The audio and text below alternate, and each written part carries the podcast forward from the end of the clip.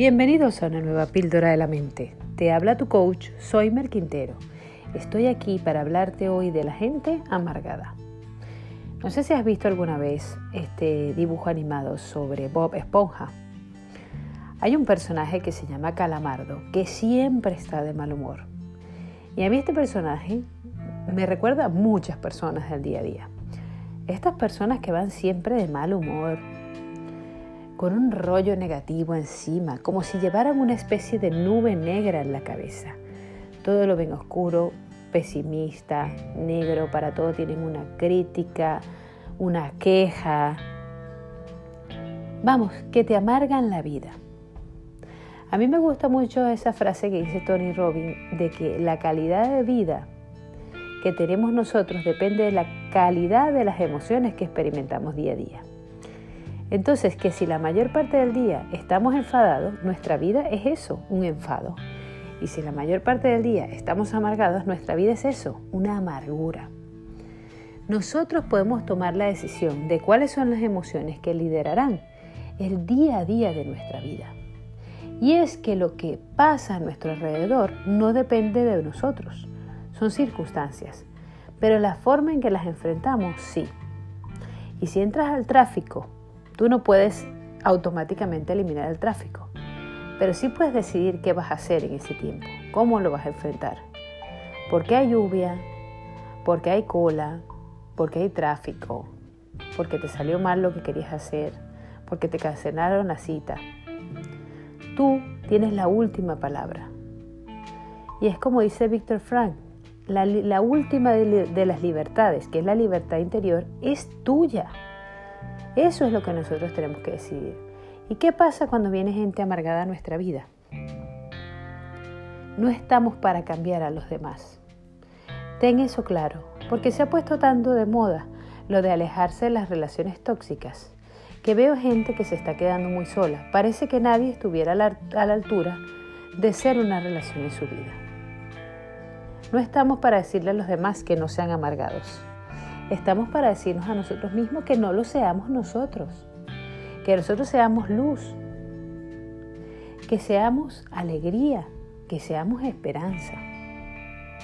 Y así como antes hemos juzgado a los demás de amargados, ¿por qué no preguntarnos si en realidad los amargados estaremos siendo nosotros mismos? Y es que la calidad de tu emoción impacta en las de otras personas. Y no sabemos si nosotros mismos hemos dado pie no sabemos, ¿vale? Si hemos dado pie a que esa persona vea a nosotros el depósito de sus cosas, ¿no? Yo recuerdo una vez que el profesor, el primer profesor que yo tuve de coaching, hace 12 años aproximadamente, José Manuel, José Manuel Perucho Benavente, decía, cada persona es como un camión de estos de volteo. ¿Sabéis? Los camiones que llevan la arena.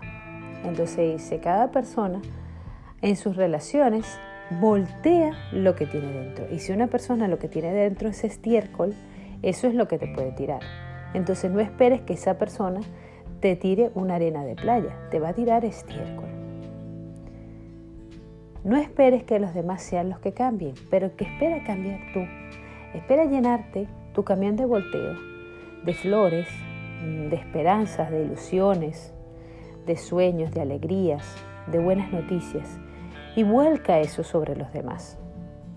No vuelques amarguras, dolores, tristezas sobre los demás. Y es verdad que un día te puedes desahogar con tus amigos o tus familiares, que te puedes quejar, pero no siempre estar en eso. No siempre estar en la queja, en el dolor, en el sufrimiento, en fíjense, míreme, no. Otro día ya te he hablado de la víctima, pero hoy te hablo más bien del, amargado per se.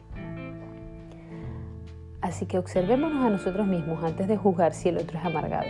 Y si el otro lo es irremediablemente, aunque tú seas una persona optimista, pues ponte un temporizador cuando estés con esa persona. Si es alguien que tú amas, porque es un familiar, porque es un amigo, porque es alguien cercano a ti, no lo saques de tu vida. Pero entiende que su amargura no es por ti y no depende de ti y que hay algunas cosas que puedes hacer. Por ejemplo, no permitirle que critique a los demás que están ausentes, cambiarle el tema, traer planificado algo para conversar, escucharle su amargura solo 10 minutos, ponerte a hacer algo con esa persona, anticiparte sabiendo que esa persona es así y en lugar de amargarte tú también siguiéndole el rollo. Todas esas cosas te pueden ayudar a llevar esa relación de una mejor manera sin tener que necesariamente sacarla de tu vida. Y solo tú puedes decidir a qué persona realmente tienes que sacar. Cuándo es el momento en que tienes que decir, vale, esta persona definitivamente fuera, fuera de aquí porque es un compañero, porque es un desconocido, porque es un vecino, lo que sea. ¿Vale? Esas son tus decisiones, no lo tiene que decir nadie más por ti. Gracias por estar aquí nuevamente en tu píldora de la mente. Ha sido tu coach, soy Mer Quintero. Hasta pronto.